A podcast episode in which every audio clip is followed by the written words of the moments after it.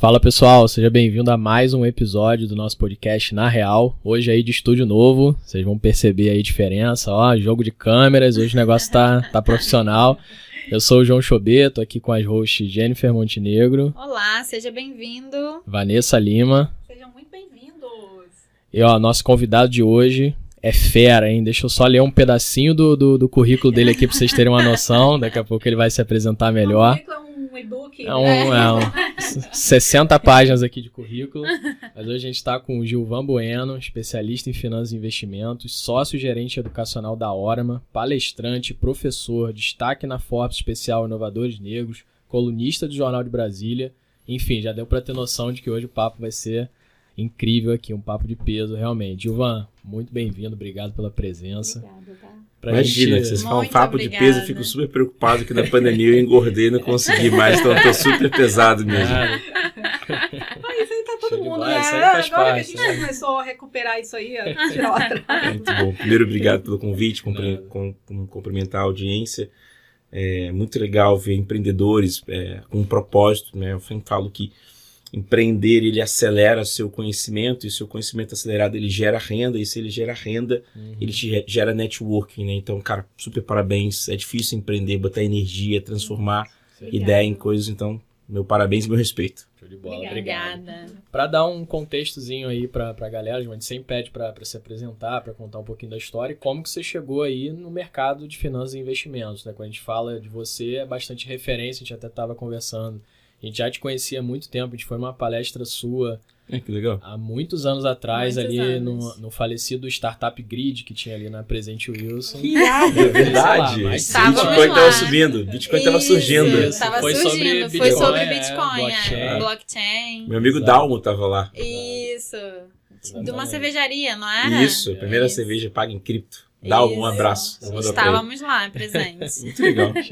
Então conta pra gente aí como que você chegou nesse mundo das finanças. Cara, muito legal. Acho que queria convidar a nossa audiência para visualizar prateleiras que estão com dois alicerces ali Uhum. e que estão bem estabilizados. Né? Então, o que, que são essas prateleiras dentro da minha resposta? Né? Então, às vezes os mercados eles estão estabilizados. Assim. Então, você está estabilizado.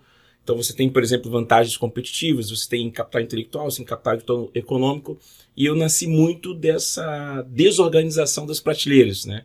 Eu entrei no mercado financeiro em 2008, um momento muito marcante, que logo em seguida vem os, os criptativos, mas que a gente tinha perdido uma confiança no sistema financeiro e muitas pessoas não queriam trabalhar. E isso defende muito a minha ideia de que crises são oportunidades. Uhum. Então, quando você tem ambientes organizados, o último colocado é o último colocado e vai ser o último colocado.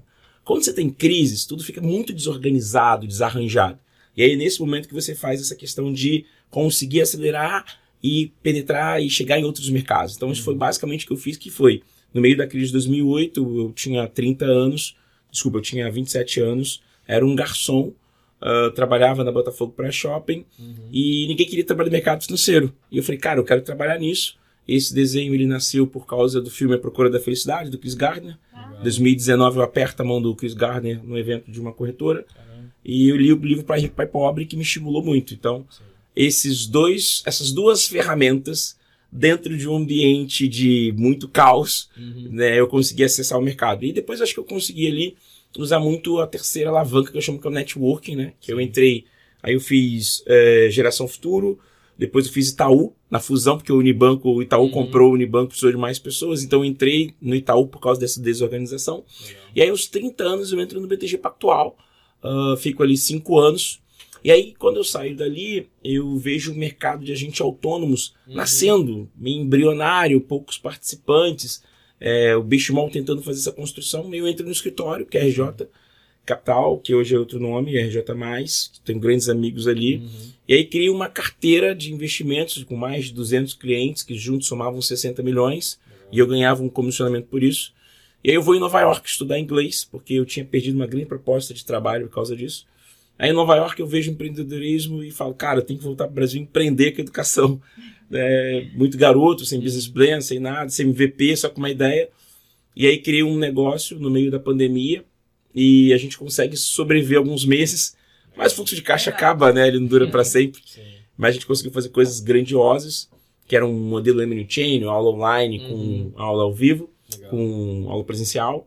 E a gente ganha, eu ganho o Google for Black Founders, né? Hum, Que o Google faz uma iniciativa para empreendedores negros e eu ganho o Google Black Founders. legal. E aí eu vou na Orma, pedir lá um, um conselho para um mentor que eu tenho, que é o presidente da Orma, Uhum. Que é o Habib, e ele fala, pô, legal esse negócio aí. Eu falei, é, quero tentar entrar. Ele falou, cara, mas acho que talvez faz mais sentido você, seu negócio tá pequeno ainda. Acho que a gente pode falar mais à frente. Aí eu entro na Orma e 18 meses depois eu sou convidado a ser sócio da Orma. Num ambiente, sempre em ambientes competitivos, com bons competidores, sempre preservando a integridade, né, seus princípios e valores. Então, Uhum. eu virei sócio naquele agente autônomo e eu deixei essa instituição que eu trabalhava, que eu queria virar sócio, e vi que meu skill não permitia virar sócio dessa instituição. E na hora eu consigo virar sócio. E, e- então é muito legal e, e fico muito feliz de estar aqui. E a gente vai falar um pouquinho sobre isso. Não, e ele conta assim, parece que foi tudo, né? Então, É. Organizado. é, eu, eu fui ler, estudar a sua história e achei uma história incrível, assim. De você realmente, a pessoa, sabe, mudar e ela conseguir realizar as coisas na vida, ela ter sonhos e ela fazer com que aquilo se torne real. Então é uma história muito maravilhosa. E ele resume assim, parece assim que ele fez isso. Foi super fácil pra ele. Super fácil. É, foi. Foi. Eu, Eu sempre, imagino que deve ter sido bem difícil. é, eu sempre gosto de falar assim, né, a gente tem que. Às vezes a gente pega um livro, por exemplo, uma biografia do Peter Sampras. Né? Cara, a biografia do cara é incrível, né? Mas, cara, tem ali o humano que sofre, que chora, que tem dor, que tem dúvidas, que perde a fé, ah, que às vezes quer xingar todo mundo, que às vezes não quer ficar rindo pra todo mundo. Ah, tem às vezes que você entende que você não é mais você e você é uma pessoa que, que é- é, tem um, um débito com a sociedade ou com as pessoas. Às, às vezes algumas pessoas podem dizer assim, não é débito, mas assim, minha vida não é mais minha, sabe? Eu falo pra minha esposa sobre isso. Por exemplo, eu ando na Uhum. rua e aí vem um jovem e fala, pô, ouvi sua história, cara, que legal, quero fazer a mesma coisa. O que, que eu vou falar pra esse cara?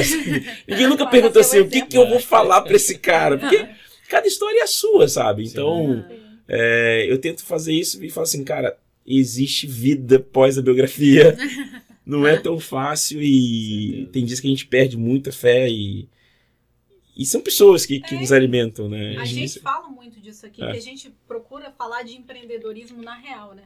É o nome do programa. Na Real É, Podcast. É o que a gente. Isso. Exatamente. Então a gente sabe que tem.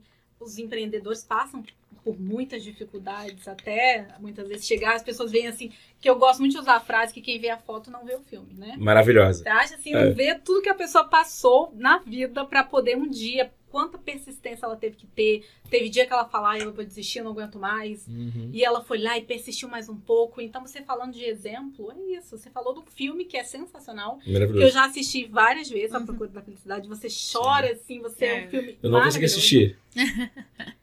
Não conseguiu? Eu não- Você é muito começa- difícil. Eu já vi umas quatro, cinco vezes. Eu amo aquele filme. Eu vi várias vezes, assim. Então é um filme que é alguém ali que. E é um baseado numa história real. Então é um exemplo. Então eu acho que a vida, como você falou, a vida da gente chega uma hora que não é mais sobre só a gente. Porque tem tantos milionários, bilionários que continuam trabalhando e gerando para a sociedade, mesmo depois de já ter alcançado, né? É. É isso, é porque é mais, não é mais sobre você, é sobre É. você acrescentar na vida do outro. É, maravilhosa. Eu adorei esse termo. É, é super. Gente, é, é- Porque assim, nesse mundo, assim, é, acho que tem um, um livro chamado Free, que é do Chris Anderson, que é um livro muito bom. Ele que começou a criar esse modelo de coisas free. Uhum. E ele fala muito sobre, por exemplo, a música, que tem um, um- um documentário muito bom sobre Spotify no Netflix, Sim. Uhum. é, que é maravilhoso. Sim. Mas assim, por exemplo, a música, né? A música é muito. Ela é uma boa contextualização do seguinte: é, você tem. É, nos anos 80, o Michael Jackson, acho que ele foi o último a vender um milhão de cópias. Acho que o Michael Jackson é o último a vender um milhão de cópias. E ninguém mais vai vender um milhão de cópias, né? É. Por que, que ninguém mais vai vender um milhão de cópias? Porque o modelo de negócio mudou. Mudou. Né? Porque Verdade. antes, eh, quando o Steve Jobs, né, na sua genialidade, cria a música a um dólar, Uhum. você não compra mais o CD. Você Uhum. compra a música. E aí você vê que os artistas agora eles jogam no YouTube e testam. Se tem muita visualização, muito Sim. like, o single pega. E- Uhum. ou seja, mudou a indústria. Né? E por que, que eu tô falando sobre isso? Porque basicamente a gente criou um modelo que a gente dá é, autoridade para as pessoas, né? Que é o digital. né? Então Uhum. você pega uma pessoa. Então a minha história foi reverberando. E tem muita gente, eu recebo mensagem no LinkedIn pessoas falam assim, cara, adorei sua história. Outro cara mandou assim, meu sonho é apertar sua mão. Eu falo assim, cara, você vai viver no metrô, sabe? Eu, Você é pessoa normal. e, e- e acho que a mídia digital, a gente fala muito sobre isso. Por exemplo, a- a- a- o YouTube influenciou, segundo a Ambima, 74 milhões de pessoas com educação financeira. Uhum. Né? Uhum. É, então, cara, hoje você tornou. to- É, é, influências são mais fortes do que canais, do que Sim. faculdade. Por exemplo, Uhum. você paga 15 mil reais para ser aluno da Natália Arcuri, mas você não paga uma faculdade. Porque a faculdade não vai treinar você com a Natália Arcuri, Sim. né? O primo rico, né? Você vê como é que a indústria mudou. Então, eu gosto de pensar, é, até peço desculpas, porque eu sempre dou essas devagadas, assim, que, Nada. cara, Não, aqui é justamente pra isso. gente. é, isso mudou a indústria, né? Então, Sim. hoje, Sim. Você vai falando, por exemplo, tem aqui o podcast na Real, na Real Podcast, vocês estão na 26 semana, né? Sim. Então, imagine, na 500 semanas, o pessoal, caraca, vocês gravaram 500 semanas. Vai ser louco, né? Vai. É isso, e aí você já começa a transcender. É isso Não, aí. e já bom. começa a desenvolver habilidades, né? A gente fala muito para as pessoas. E, e as pessoas começam a comprar ideia junto com você. Pessoas que você no começo não conseguiria convidar, porque você não tinha ainda nada para mostrar concreto, hoje vai tornando realidade pra gente, que é Uhum. como você está aqui conosco e outras pessoas que passaram vão passar por aqui. Então é isso, você precisa empreender, você precisa persistir. É isso. É, um dia após o outro, não é? Vai, persiste que vai que, que vai dar certo. Deixa eu pegar Sim. a carona aqui. é, queria mandar um abraço muito pra minha sócia, Bruna Marques. Vou mandar esse podcast pra Olha, ela. Para todo, agora nós temos várias É. câmeras. É. Você Oi, pode olhar Bruna. ali, ó. É, cara, acho que pessoas me ensinaram muito. Essa garota, ela, eu conheço ela há sete anos. Há três anos ela entrou na empresa ganhando muito pouco para fazer um trabalho muito né, desengonçado que a gente tinha lá. E ela, nos últimos três anos, foi aprendendo, rodando a empresa. Uhum. A gente passou por uma grave crise. Todos saíram, que a gente entende, eles precisavam, tinham suas obrigações, e ela foi a única que ficou com a gente. E ela me ensina sempre a ideia de perseverança, né? Tem dias que eu falo assim, cara, Bruno, o que você tá fazendo aqui, cara? Você pode ir pra qualquer lugar. Cara, eu adoro esse projeto, vamos aqui tocar. então, acho que toda a história tem que ter um time. Uhum. Então, eu não sou... Não cheguei até aqui sozinho. Tem um time, cara, de muitas pessoas. Pessoas que pagaram 10%. Pessoas que me ajudaram, que me deram conselho, que pagaram meu almoço, que me deram um teto, minha família que me acolhe. Então, quando você vê alguém, acho que é é legal falar assim, não é sozinho, sabe? Tem muita gente envolvida. Então, queria mandar um abraço para todo mundo que contribuiu para isso, assim, sabe? Que é muito importante. As pessoas que mandam mensagem, que falam. Tem dias que a gente não tá bem, as pessoas mandam mensagem, cara, que legal, né? Então, acho que eu não cheguei até aqui sozinho, tem muita gente envolvida e queria agradecer demais a essas pessoas, especialmente a Bruna, que me ensina sobre é, lealdade, sobre parceria, sobre amizade, companheirismo. É, e dizer que ela casou agora, mandar um abraço pro marido dela, foi aniversário dela. Falando em abraço, né? eu Vou mandar pro Ratab aqui. Manda aí, manda aí. Ratab da padaria Moinho. Isso aí. Ratab, tá. nunca na história desse país alguém ganhou um parabéns no meio do podcast. Olha o prestígio aí, olha o Chique, prestígio. tá chique. Tá chique. Bom, então bora falar de cenário econômico, né? Era Que por isso que eu vim, né? é, é o nosso tema aqui do Tava aqui podcast. relaxando as pessoas hein? antes de entrar num assunto tão assim, né? A gente foi indo, É. calma, relaxando. Maravilhoso. Muito bom. Bom, é, a gente veio aí de um ano, né, que a galera tava muito preocupada naquela época, ah, ano de eleição, e agora? Como é que vai ser? Investimento e tal. Foi um ano também marcado pela, pela é, alta da, da taxa Selic, né? A gente terminou lá em 2021 na casa dos 7% e 2020, 2022 terminamos com 13,75%. E para esse ano agora, a galera sempre muito preocupada. E agora, novo governo, como é que vai ser? O que, que vai acontecer? Conta pra gente um pouquinho desse cenário, o que, que você acha que os investidores podem esperar aí desse cenário de incerteza, principalmente relacionado à incerteza fiscal. Cara, acho que você terminou a frase num, num ponto ótimo, que é incerteza fiscal. Eu estava agora almoçando com um amigo, ah, o Pedro da CBE, que é uma consultoria especializada em energia. E o papo estava ótimo e a gente estava muito naquela visão do seguinte, assim, é, juros no Brasil. Então, acho que quando você pensa em cenário, até para quem está ouvindo ter um pouco dessa visão, e aí eu tá- peço desculpas que talvez eu me alongue na resposta, assim, você tem que botar na mesa, arriscar um papel e botar assim, ó, juros, inflação, dólar e mercado de ações. Você vai começar a pensar em cenário. Dentro dessas quatro variáveis aqui, tem uma coisa importante que predomina, que é os juros. Uhum. Qual é a tendência dos juros? A tendência nos juros, e você frisou bem, foi essa alta, ela é ruim para quem empreende atualmente. A gente chama, nos Estados Unidos tem uma coisa chamada ciclo de rotação no mercado. Uhum. Então, em taxas de juros muito altas, empreender é ruim. Porque o custo do dinheiro é muito alto, né? 13,75. Então, primeiro a gente olha os juros. E aí, por que, que o juros chegou nesse patamar? Inflação. Aí você vai e olha para a inflação. Quando a gente perdeu ali, por causa da inflação dos alimentos, o controle dos preços, a gente começou a ver o seguinte, cara, como é que se controla o preço? Deixa o dinheiro mais caro, Uhum. o dinheiro mais caro inibe o consumo, o consumo está inibido, ele volta à normalidade e os juros descem.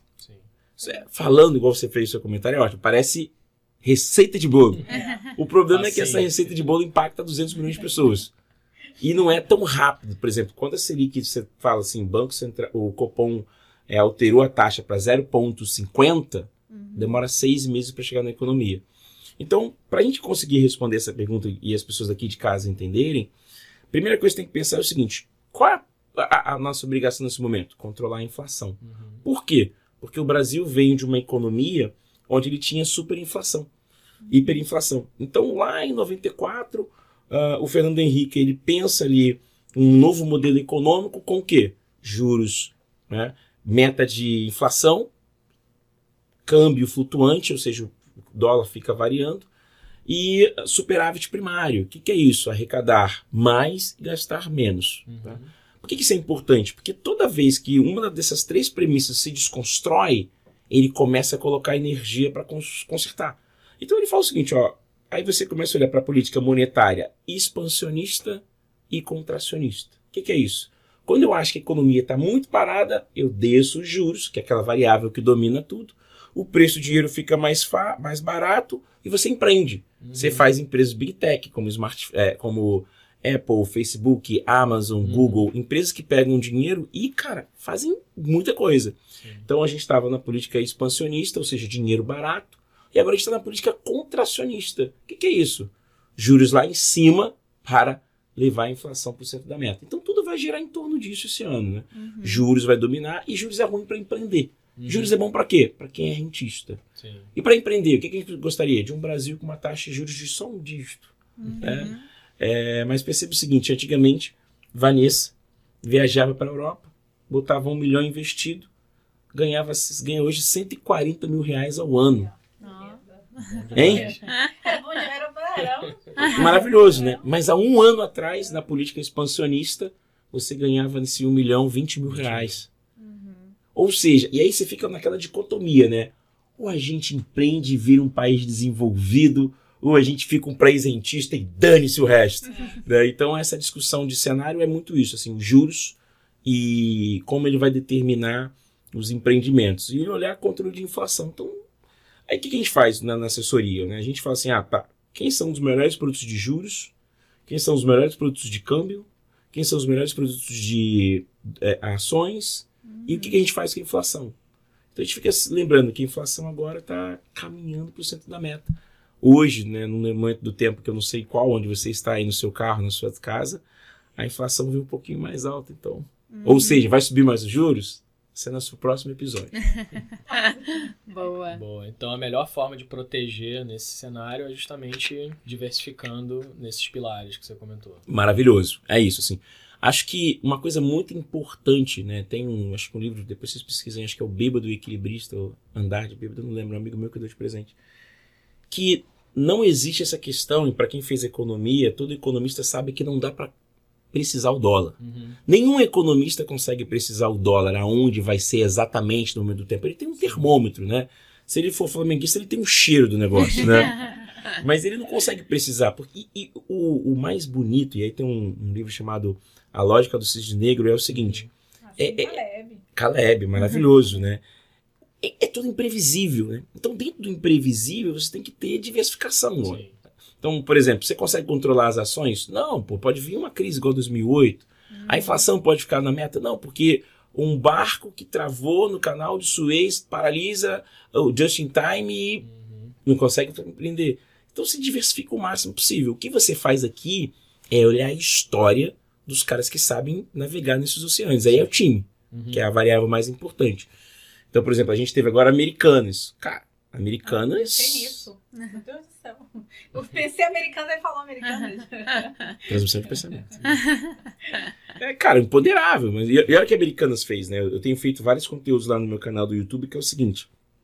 Americanas, ela tinha uma estrutura de dívida de renda fixa Uhum. e de renda variável. Uhum. Na renda variável, as ações caíram 91%. Na renda fixa, os títulos da Americanas, se eles eram cotados, por exemplo, a mil cada um, eles estão 250 reais. E aí, esses títulos aqui estavam dentro de fundos de investimento. Uhum. E os fundos imobiliários que alugavam galpões logísticos para americanos também sofreram. Sim. Né? Aí as pessoas falam assim, mas por quê? Porque toda a indústria, né? A Americanas era a 26 empresa no mercado de crédito brasileiro e a 15 empresa no mercado de crédito privado. O impacto é muito É grande. muito né? Muito grande. Tava previsível? Alguém botou isso na análise? Com certeza não. Não. E aí você diversifica. Por isso que a beleza é essa. Então, é, a gente e o brasileiro, países subdesenvolvidos, tem uma tese muito boa. Você concentra muito, né? Porque você tem a ansiedade de ficar rico, né? Se não ficar rico antes do 30, não bateu a meta É, do sonho americano. Exatamente. É, é? Tem um tempo, né? Eu preciso, tem que ser até tantos anos. É. Já, per- já perdemos essa oportunidade. É, eu já passei dos 30. É. então Se- caminho. Eu tenho muita história de mercado que eu estudo muito empresa, né? Eu gosto muito Aham. desse bicho empresa, eu acho que é incrível, assim.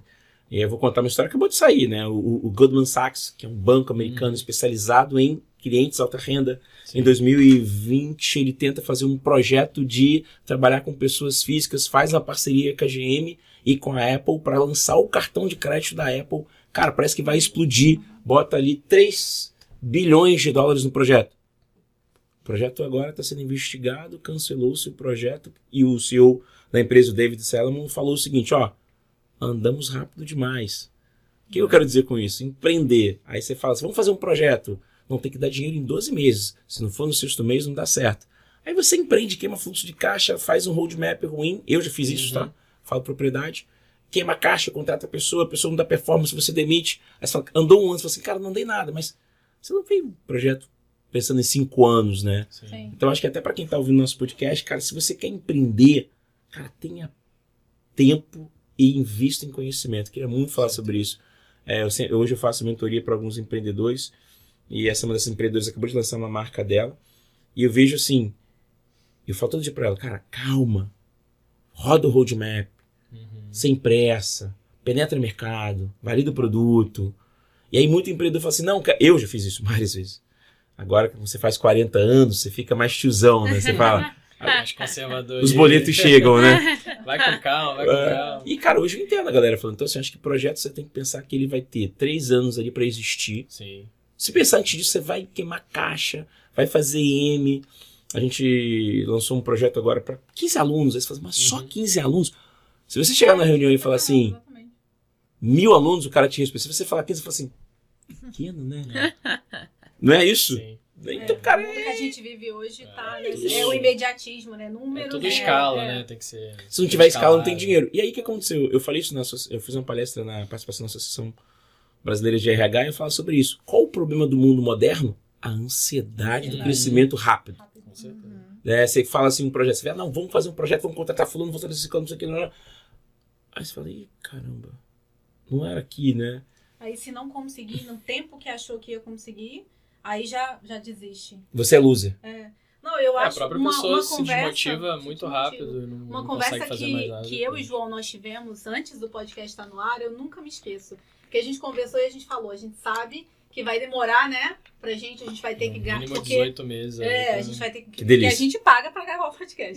então, ele- e a gente conversou isso e a gente tava alinhado ali. A gente entendeu que era algo a longo prazo. É. E a gente continua nesse pensamento. Hoje já estamos aí chegando a 30 episódios. Mas a gente sabia que era algo. Até pra você ganhar a confiança das pessoas, pra Uhum. você conquistar o mercado, pra tudo. Ah, Parece que porque tá na internet, tudo acontece assim. Tudo é viral, né? É. Cara, vamos... Pode ser que seja, mas pode ser que não também. Só Então, fazer uma dancinha e viralizar. Siga na consistência. Aquilo eu acho assim, quando você tem raízes sólidas, bem construídas, um alicerce bem feito, é muito mais difícil de você. Tem gente que aparece hoje, viraliza hoje, não tem conteúdo, não tem nada para mais profundo para acrescentar e some amanhã. Então a gente vai o quê? Vamos num caminho mais difícil e mais sólido, né? Uhum. Cara, comentário ótimo. Eu sou muito, muito curioso pro streaming, então eu leio muito, né? E acho que é legal usar um pouco a lógica do YouTube, né? Uhum. É, o cara quer fazer um canal do YouTube, ele fala assim, cara, tem que bater um milhão de views, né? É, então eu vou amanhã. botar 30 mil reais mês pra impulsionar no YouTube. Cara, e, e o YouTube ele faz uma coisa muito genial, assim, precisa de um modelo de negócio, assim. Acho que, acho que os modelos de negócio eles nos ensinam tanto, sabe? Assim, os comentários, né? Uhum. dos, dos CEOs ali que estão dentro das tomadas de decisões, então acho que é um exercício ótimo. É, e aí, você olha lá o YouTube, você tem que bater 100 para trocar o nome, não é isso? Acho que é. 100, 100, você, você começa com alguma coisa que eu não me lembro agora. Quando tem mil inscritos, você está elegível em uma parte a monetizar, mas Mas- você tem que ter 40 Quatro- mil horas, quatro né? mil. É, 4 mil horas. 4 mil horas Que é assistidas. Coisa pra caramba. Ou seja, no mínimo É. serão 200 vídeos. Né? sim. Vamos fazer Sim. conta aqui? Aham, 200 vídeos, 2 minutos, bateu, não é isso? sim. Se tiver 2 minutos, Se né? todo esse É, vê o vídeo Ué, completo. se- Né? Assistam todo esse episódio. gente. Maravilhoso. O que eu quero dizer? Que é isso, né? Isso é, isso é fantástico. Assim, que você tem que ter o YouTube, você tem que ter mil, Uhum. bateu mil. Agora você tem que ter 4 mil horas. E aí só depois você monetiza. Sim. Então tem uma galera que fica assim naquela questão de vamos fazer rápido. É. A gente tá explodindo. Esquece. Não dá, não dá. E, e 4 mil horas, pelo menos um ano e meio de trabalho, né? Uhum. Com certeza. Com Todo mundo certeza. vê só a exceção, né? Ah, aquele garotinho de 18 anos na faculdade, ficou Sim. bilionário. Você pega a É média um de idade do, do- Quantos, né? é, dos founders de startup não é o jovenzinho de 20 Não é. anos, é a galera de 30, 40 anos e etc. Então a gente vê só a exceção que deu certo. Sim, e não olha todo. É. Né? Acho que a gente compra. Seu comentário é ótimo. Assim, existe uma coisa chamada curva de Gauss, que é uma curva de sino, né? Uhum. Onde os retornos eles estão na média, 67% dos retornos estão na média. E as extremidades, positiva e negativa, você tem ali, o que nós chamamos de desvio padrão, que em inglês eles chamam de outliers. Uhum. Ótimo livro, por sinal, né? Uhum. É, Sim. e- e- então a gente tem ali, normalmente, na história, Michael Gladwell. Michael Gladwell, maravilhosa. Adoro ele, adoro esse livro. Na Real muito bons. Podcast, É, né? Cultura, Cultura. cultura. Cultura, tá. E aí, quando você faz isso, cara, você tem um cara que fugiu à média. Uhum. Mas a média não é isso, né? Exato. E aí que você falou, por exemplo, para fazer unicórnio, cara, são em média sete anos e burn cash. Uhum. Burn cash, burn cash, burn cash pro cara crescer. E posso te falar, não teremos outra janela tão rápida em termos de aportar dinheiro em negócios como os Uhum. últimos anos, né? Uhum. Porque antigamente era assim, você tem usuário, tem usuário. Beleza. Agora você tem que ter usuário e monetizar o usuário, Uhum. né? Como é que é o churn? Como é que é o lifetime value? É. né? Antigamente você falava assim, não, teu projeto é incrível, tem um milhão de inscritos. Lembra dos influenciadores que ganhavam, cobravam pra fazer alguma coisa? Uhum. Tipo assim, vamos fazer... Vamos fazer uma campanha na Real Podcast. Aí chamava aquele cara que tinha 300 mil seguidores. Aí tu não vendia nada. Uhum. Cara, o mercado já foi, excluiu, esse cara excluiu. Uhum. Sim, Né? Isso é muito legal, eu, eu, eu gosto, assim. Muito bom. show de bola. Me contem mais aí, que eu fugi todo do roteiro, É. vocês deixam eu falar, falo pra caramba. Cara. é assim não, mesmo. mas é isso, é na real. É, e aproveitando que a gente já estava falando aí dessas oportunidades todas, é, qual é a melhor forma de proteger o patrimônio nesse momento que a gente está vivendo aí, nesse mundão aí, né? Porque é tudo conectado hoje em dia. A gente não pode pensar só no Brasil, tem que pensar globalmente. Cara, assim, é é pergunta muito boa, né? A, a primeira coisa que a gente tem que pensar assim, qual o primeiro vilão de tudo? Inflação. Uhum. Tudo mais constante, né, ceteris paribus, como os caras economistas falam, é tudo mais constante, o risco de todo mundo é inflação. Por exemplo, olha que coisa louca.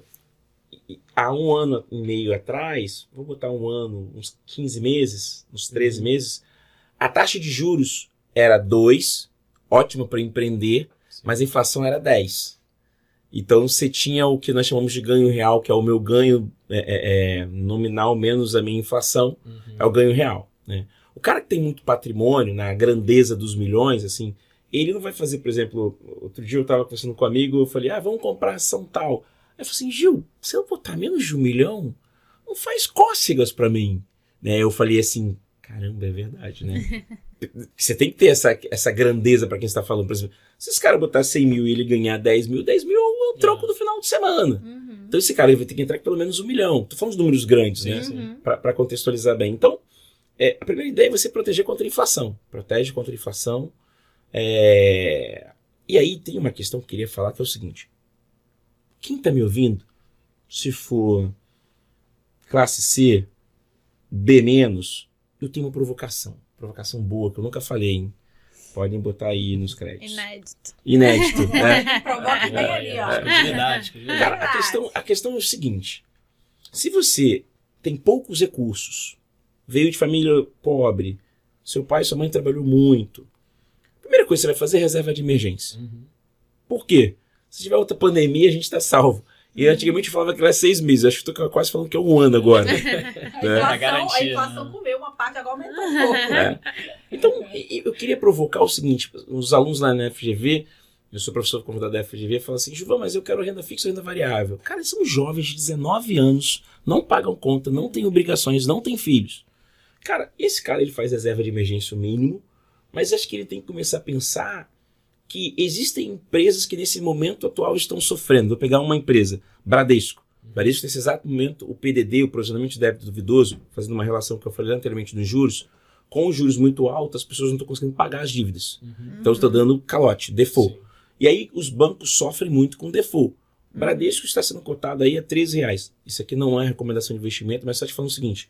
Você acha que daqui a 5 anos, a economia normalizando, o PDD voltando, o Bradesco vai ser 13 reais? É um papel que racionalmente, é uma, desculpa, é uma empresa, racionalmente vale 30 reais um- um- uma microfração dela. né? Uhum. Então, se você consegue construir posições dentro da crise de empresas que estão sofrendo, por exemplo, há um ano atrás, BB Seguridade, ou todo o setor de seguro estava sofrendo por causa da pandemia. Uhum. Então, se você consegue fazer posições acumuladas dessas empresas que daqui 5, 10 anos vão voltar, por exemplo, Pets, né, que é uma empresa que eu enxergo que daqui a alguns anos pode voltar, uma recuperação econômica, você tem uma multiplicação maior. Sim. E aí, só te provocando o seguinte: a renda fixa me dando 13, 75. Mas eu sou pobre. Eu, eu- eu tenho que pensar, talvez, o seguinte: se a gente respeitar, e quem isso é Flávio Augusto, cara, vou pegar de você. Mas se a gente respeitar a lógica limitadora de trabalhe, assine carteira assinada, receba seu CLT e fique tranquilo, tudo bem, vai dar certo.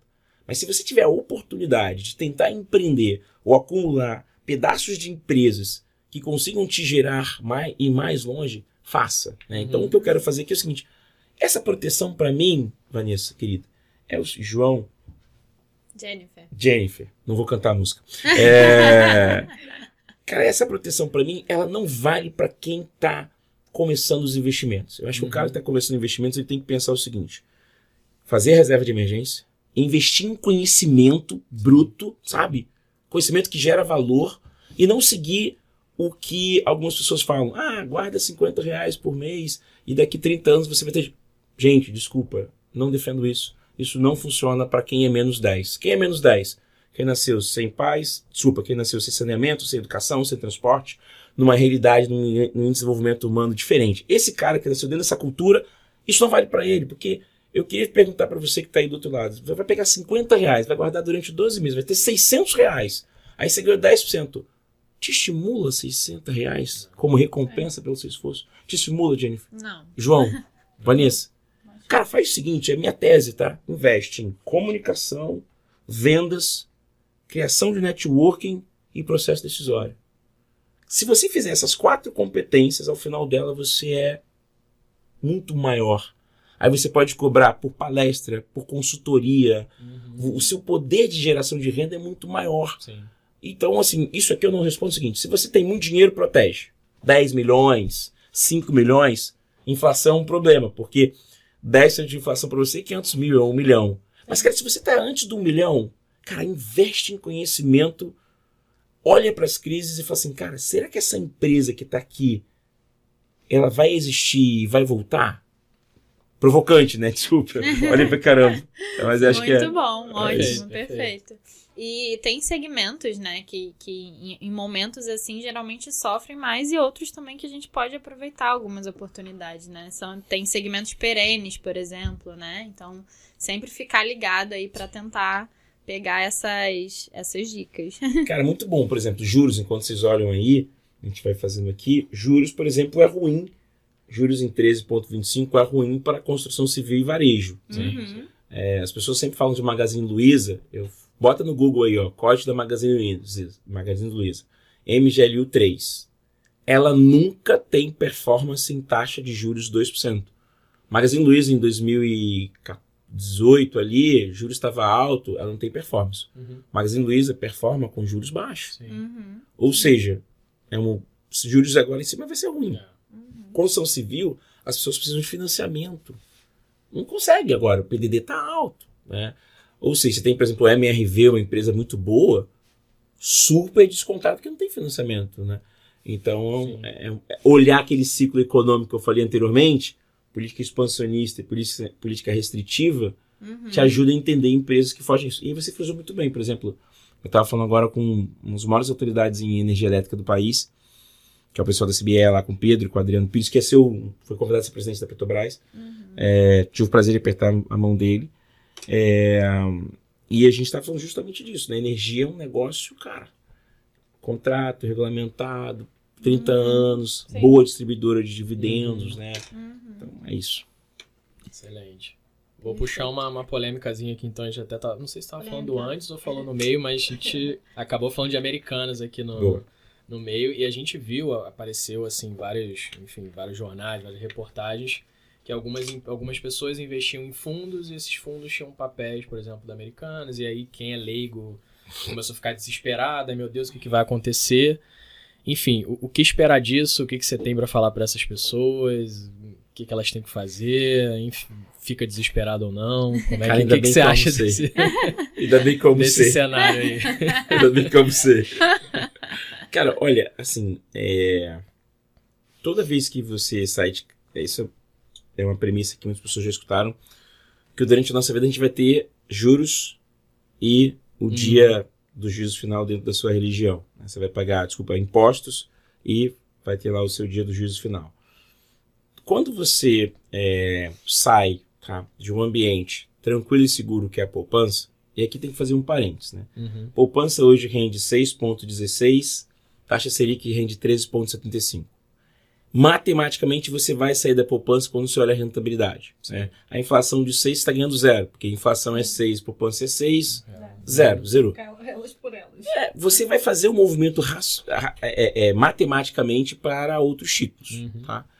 Ah, no caso das americanas, ali é o seguinte: a gente tem perfis. O perfil conservador, que olhava Tesouro Selic, CDB, que é a dívida de banco, LCI e LCA, Uhum. que são dívidas de instituições que mexem com agronegócio ou com imóveis, não sofreram, porque eles são conservadores. Né?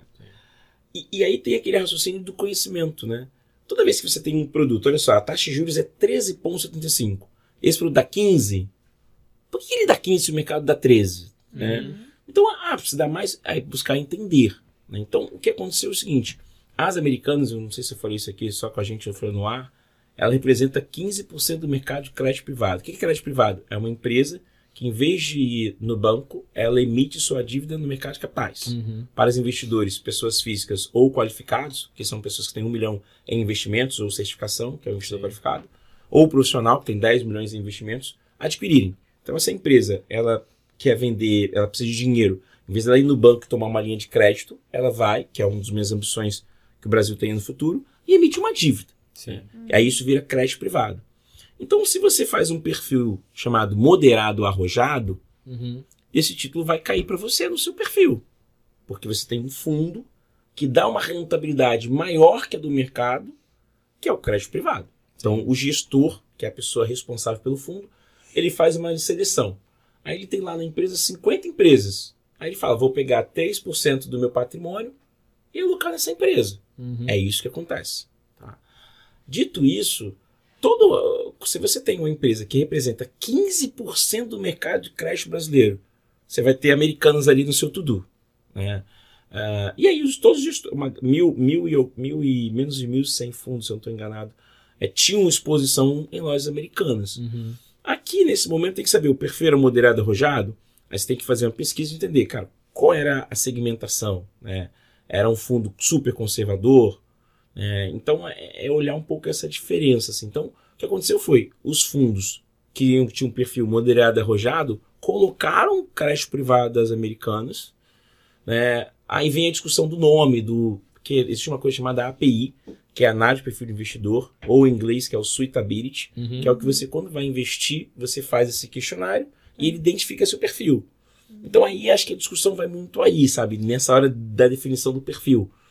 E aí depois tem aquela questão do conhecimento. E, e, e para a gente prolongar aqui, os bitcoins, né? Os bitcoins eles estão promovendo uma coisa, os as criptos, que é você deixar de ter alguém te servindo, né? Uhum. O Bitcoin hoje, as, as moedas digitais vão surgir, eles vão te estimular a ser os protagonistas. Hoje a gente terceiriza, a gente manda para você, Jennifer, manda para você, Vanessa.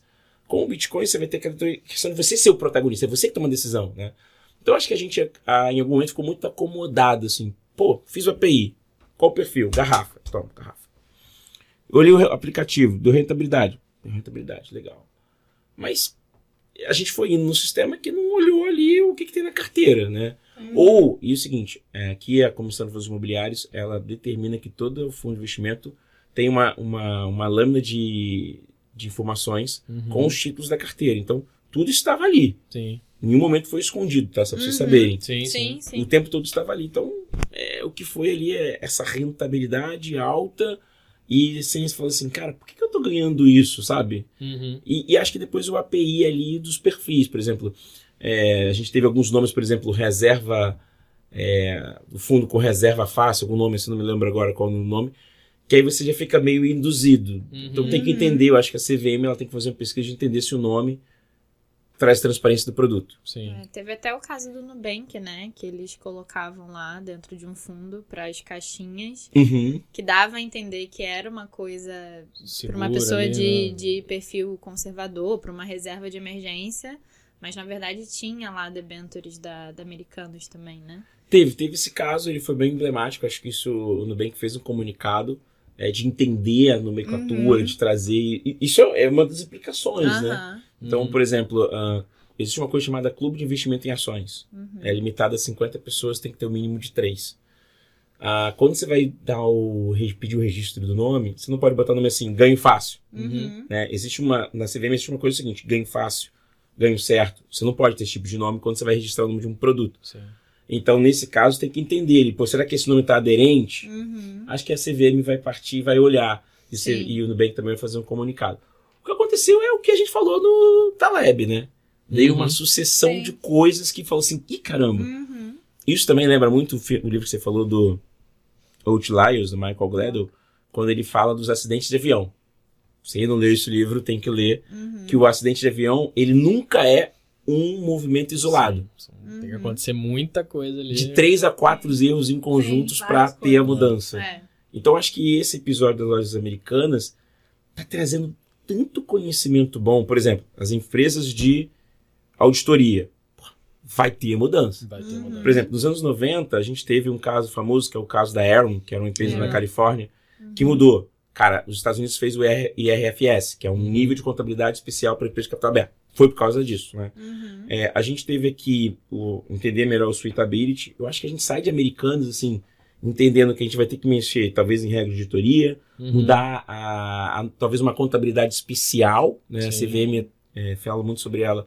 Ela chamou as empresas de varejo para falar sobre o risco sacado, que era o Uhum. que tinha na companhia. Uhum. Ou seja, tem uma coisa boa desse episódio americanos, que eu sempre falo, né? No meio do caos você sempre tem que. É, quando tem você, alguma quando você é empresa, você é otimista, Tem né? Muitas lições, muitas coisas vão ser aprendidas, né? Que é você vai ter muita mudança. Vai. E, e- e a gente tem que tentar, assim, acho que a nossa preocupação aqui do meu lado, institucional, cara, é, é esse amor que eu tenho ao mercado de capitais, assim. Uhum. Então, eu sempre falo assim, né? Cada hora que a gente tenta falar que o mercado de capitais é bom, tem uma bomba no Brasil ou no mundo, que a gente está nessa migração. Então, você tem, por exemplo, 2008, p- problema. Sim. Aí vocês tentaram o cripto, né? Tentamos cripto. O cripto derreteu, as pessoas perderam confiança. Aí tem o Joesley Day, as pessoas perderam confiança. Aí tem o Mike, as pessoas perderam confiança. Sempre. Né? O Brasil sempre que a gente tá patinando por uma coisa assim. Deixa eu ver Uma alguém puxar o pé ali de volta. Já perceberam isso? Assim, a gente Sim. tá naquela migração, não. Pô, mas caiu. De tudo. Quando tava ficando bom, né, o negócio. É, Mas e você acha que tem muito, a gente falou muito dessa mentalidade aí imediatista. Eu, eu li um livro, você vê, eu não sou da área de finanças, mas eu sou curiosa, e eu li um livro alguns anos atrás, é, Análise Fundamentalista, do Cobori. Que ele é aquela pessoa que ele, ele analisa muito, né, o valor das empresas, que é o que a gente tava, você estava falando do setor de energia, né? Que é um setor que você vê, é um, é um setor que tem longevidade, que tem Então você acha que talvez o, o imediatismo, junto com muita informação que a gente vive hoje em tempo real. Então a, parece assim, aconteceu não sei o que. A pessoa, meu Deus, eu preciso vender. É o desespero. E aí é uma coisa né, entra em cadeia, uma sequência de coisas, porque as pessoas talvez não param para analisar assim, gente, esse negócio tem fundamento, é uma empresa, as pessoas vão meio pela informação, pelo pânico. Você acha que influencia muito a questão da gente também ter muita informação e pensar muito para agora? É, é, o equilíbrio está no meio, né? É, é tem uma frase do latim sobre isso. É, é, ele, ele fala bastante sobre isso. Acho que tem um, um ponto importante que é o, a diferença entre o veneno e o remédio é a dose, né? Uhum. Se o veneno for demais, ele pode, às vezes, dependendo da coisa, salvar, e se o remédio for demais, ele mata. É, então é muito curioso pensar Sim. sobre isso. Acho que aqui, é, se a sua pergunta é ótima, acho que é um, é um, desenho do mercado, das pessoas tentarem adivinhar o que vai acontecer. Lógico, se você jogar uma moeda para cima, 5 das vezes, 50% das vezes vai dar cara. Se jogar uhum. 50% das vezes, dá coroa. Então, às vezes, você tem uma experiência numa amostra, e acho que você tem que ter amostras é, em termos de inteligência de dados, fala assim, cara, ah, você ganhou um e perdeu nove. Ou seja, essa sua linha de tomar decisão não é boa, né? Uhum. É, e aí, por que eu estou falando sobre isso? Assim, porque, basicamente, existem no mercado financeiro dois tipos de análise. A fundamentalista, que você pega uma foto e ignora os fatos do balanço. E tenta achar que dentro dessa foto você vai ter uma desconstrução, uma, uma construção de valor. Na análise fundamentalista, e aí aqui vale, desculpa o pessoal da análise técnica, é, mas a fundamentalista ela mostra que os, as pessoas que fizeram muito poder econômico, elas usaram análises fundamentalistas pela racionalidade dos dados, né, uhum. das informações. Então, cara, balanços foram feitos para ser olhados. Então, sim, assim, sim. a análise fundamentalista, ela, a premissa dela é olhar os números da companhia. Né? Por exemplo, agora eu estou fazendo um curso no, no IBMEC de Direito Societário e Mercado de Capitais. Cara, ontem a gente estava tendo uma aula de contabilidade, que eu adorei, né, entendendo coisas. O que eu quero dizer com isso? Endividamento da empresa. É, vamos pegar uma empresa que eu estou aqui no radar, CVC. É, CVC agora fez uma ampla demissão. Uhum. Ela tem um custo de dívida muito alto, tem um bilhão de dívida. Então, com um bilhão de dívida com a Selic a 13,35, massacra muito ela. O que eu quero dizer com isso? É que você tem que entender a companhia e entender os drives, né, como se fala em inglês, os motores de crescimento ou os motores, os, os motores de desconstrução desse negócio. Uhum. Então, por exemplo, você olha outros negócios como Vamos pegar um exemplo ótimo para a gente encerrar e partir para a próxima. Netflix. Uhum. Netflix tem 220 mil assinantes no mundo. As pessoas acham pouco. É, desculpa, 220 né? milhões. milhões. É, é um Brasil. Sim. Netflix tem um Brasil, Brasil, de assinantes, uhum. né? E aí a Netflix, quando ela é, existe uma existe uma curva, né, que a Disney ia passar a Netflix em 2024 e passou, passou. número de usuários. Até o CEO da Netflix fala que ela tinha é, sete anos de vantagem contra o segundo colocado há três anos atrás. Mas quando a Disney, por ter toda uma inteligência com pessoas, crianças, ela entra no mercado, ela ia passar rápido a Netflix. E passou. Só que tem um problema. A Netflix gastou muito dinheiro para passar a Netflix e não é rentável. Né?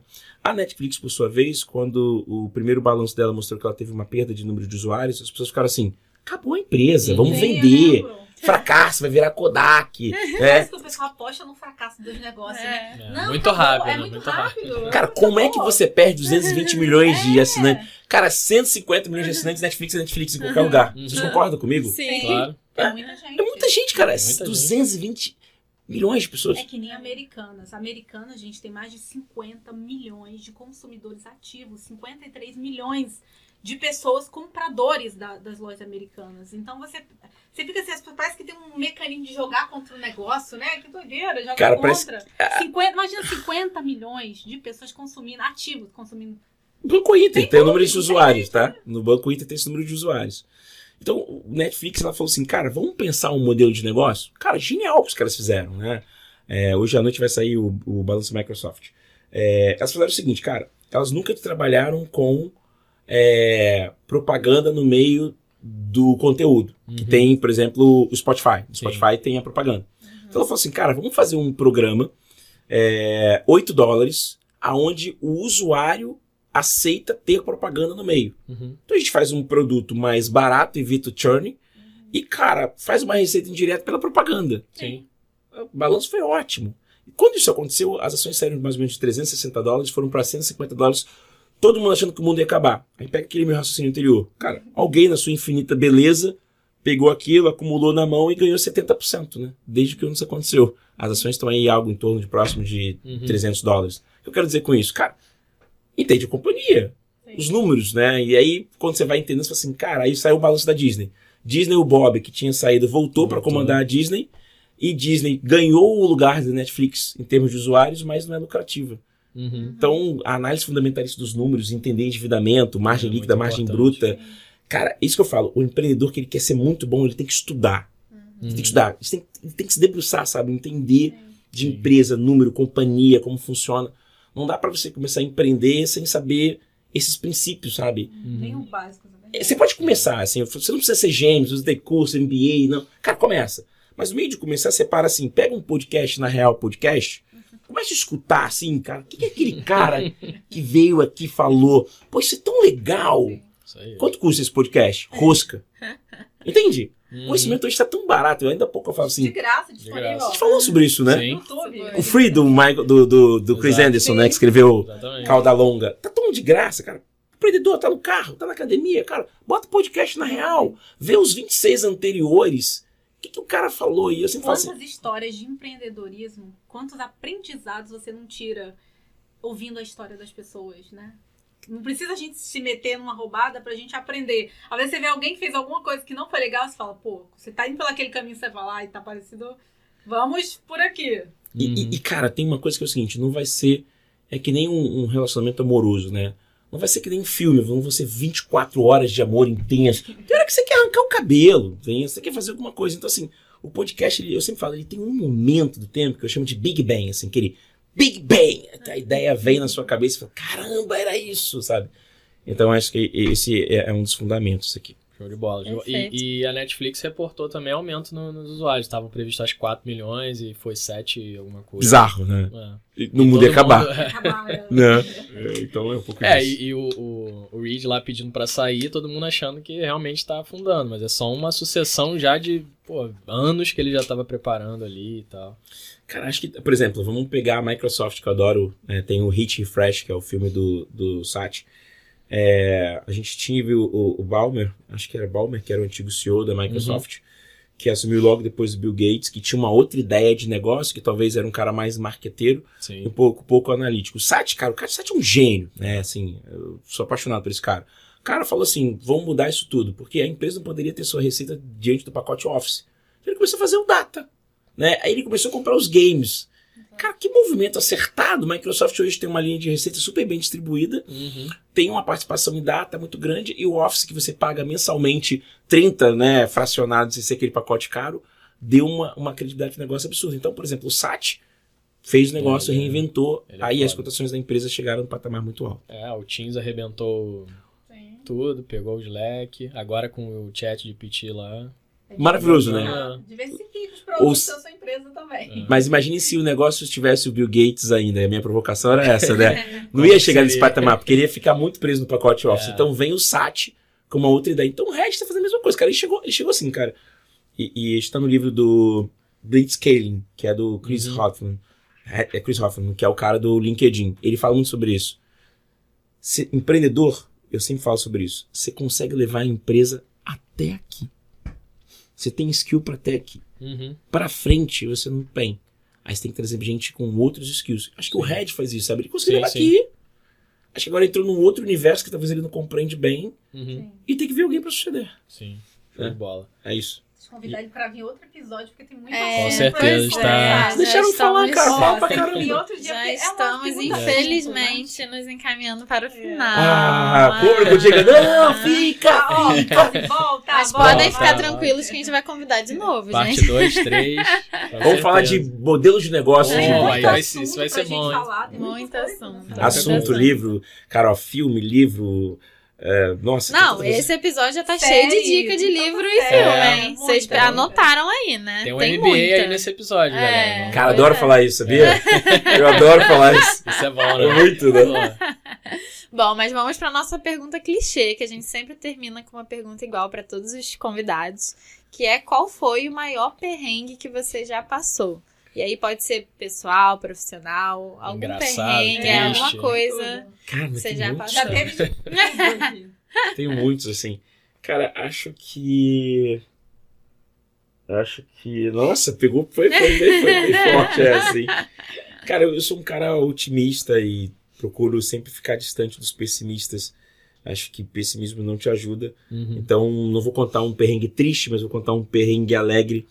É, acho que acho que alegria e positividade são ótimos para empreender. Sim. Tem horas que precisa um pouco disso. Cara, um perrengue super engraçado é que dentro do. Vou contar dois.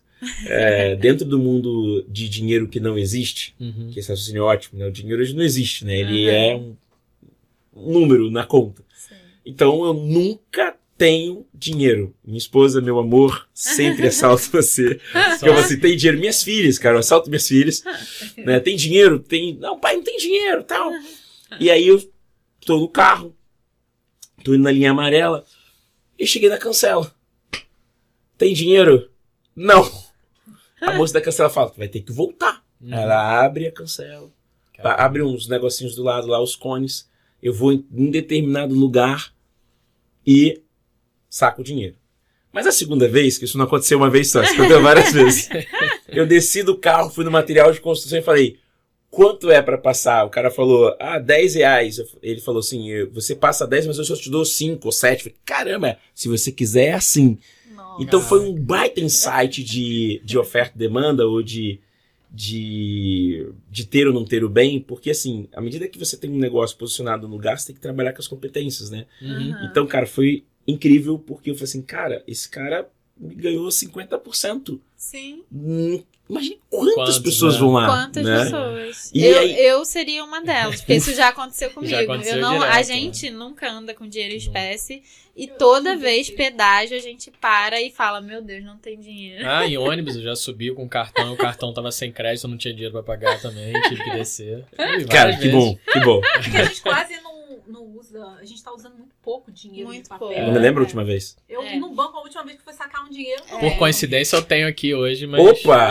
Preciso pagar aqui o Por negócio. coincidência. Não Porque uma pessoa me deu, eu paguei o- A conta, a pessoa me deu em dinheiro. Eu falei, opa, tá bom. Eu também, a Muito última vez bom. que eu peguei dinheiro foi assim. É. Alguém que, que Alguém que pagou pagar um alguma dinheiro e coisa, falou, olha, é. eu tô com esse dinheiro que eu É isso. recebi. É. Ao invés de fazer Não, o o Pix ali, dinheiro que eu um- ando na carteira é minha avó que me dá, que eu passo um negócio pra ela no cartão, ela me paga em dinheiro. Qual o nome dela? Só, Josenira. Eu mando um beijo pra ela. Maravilhoso. Só assim pra eu ter dinheiro na Entendeu? carteira, porque eu não saco dinheiro, não vou, Você vou vê, sacar né? dinheiro. Mudou, né? Muito. É muito tecnológico. E, e a última foi o seguinte: eu tenho um problema de agenda. Minha esposa e os amigos vão rir pra caramba. Eu, eu me atraso, né? Curiosamente, eu me atraso, pessoal. E aí, eu já marquei, embolei live e mudança. Minha esposa tava comprando alguma coisa. Essa, gente, são histórias muito engraçadas. Aconteceu no aeroporto de Brasília e tal. No meio da mudança, eu chego pra minha esposa assim, cara, preciso fazer uma live. Eu esqueci que era agora. Aí eu peço o porteiro um quartinho. Vou pra um quartinho, sento e faço a live. Uma hora minha esposa vai embora, o pessoal ajudando e tal. E eu fazendo a live. Então, é, um dia você tem que convidar minha esposa aqui porque ela vai Muito contar. bom. Mais de uma vez já aconteceu isso, tá? depois, depois a gente continua. Ah, muito bom. Depois a gente continua de um outro cenário, É. agora vou mudar. Então a agenda é um Muito problema. bom. É, Muito Muito bom. bom. Muito Essa bom. Viu? Sabe, tem várias, né? Tem várias. Tem que Várias. voltar aqui pra gente falar mais. Show de É. bola. Muito obrigada, Giovana. Giovana. Foi, Foi ótimo incrível. esse bate-papo, Obrigado. viu? Pessoal que tá assistindo a gente, tem todos os contatos aqui embaixo. Se inscrevam, não deixem de compartilhar, Tirem curtir, tudo tá bom? E até a próxima. Próxima. Tchau, tchau. Tchau, Tchau, tchau, pessoal. Valeu.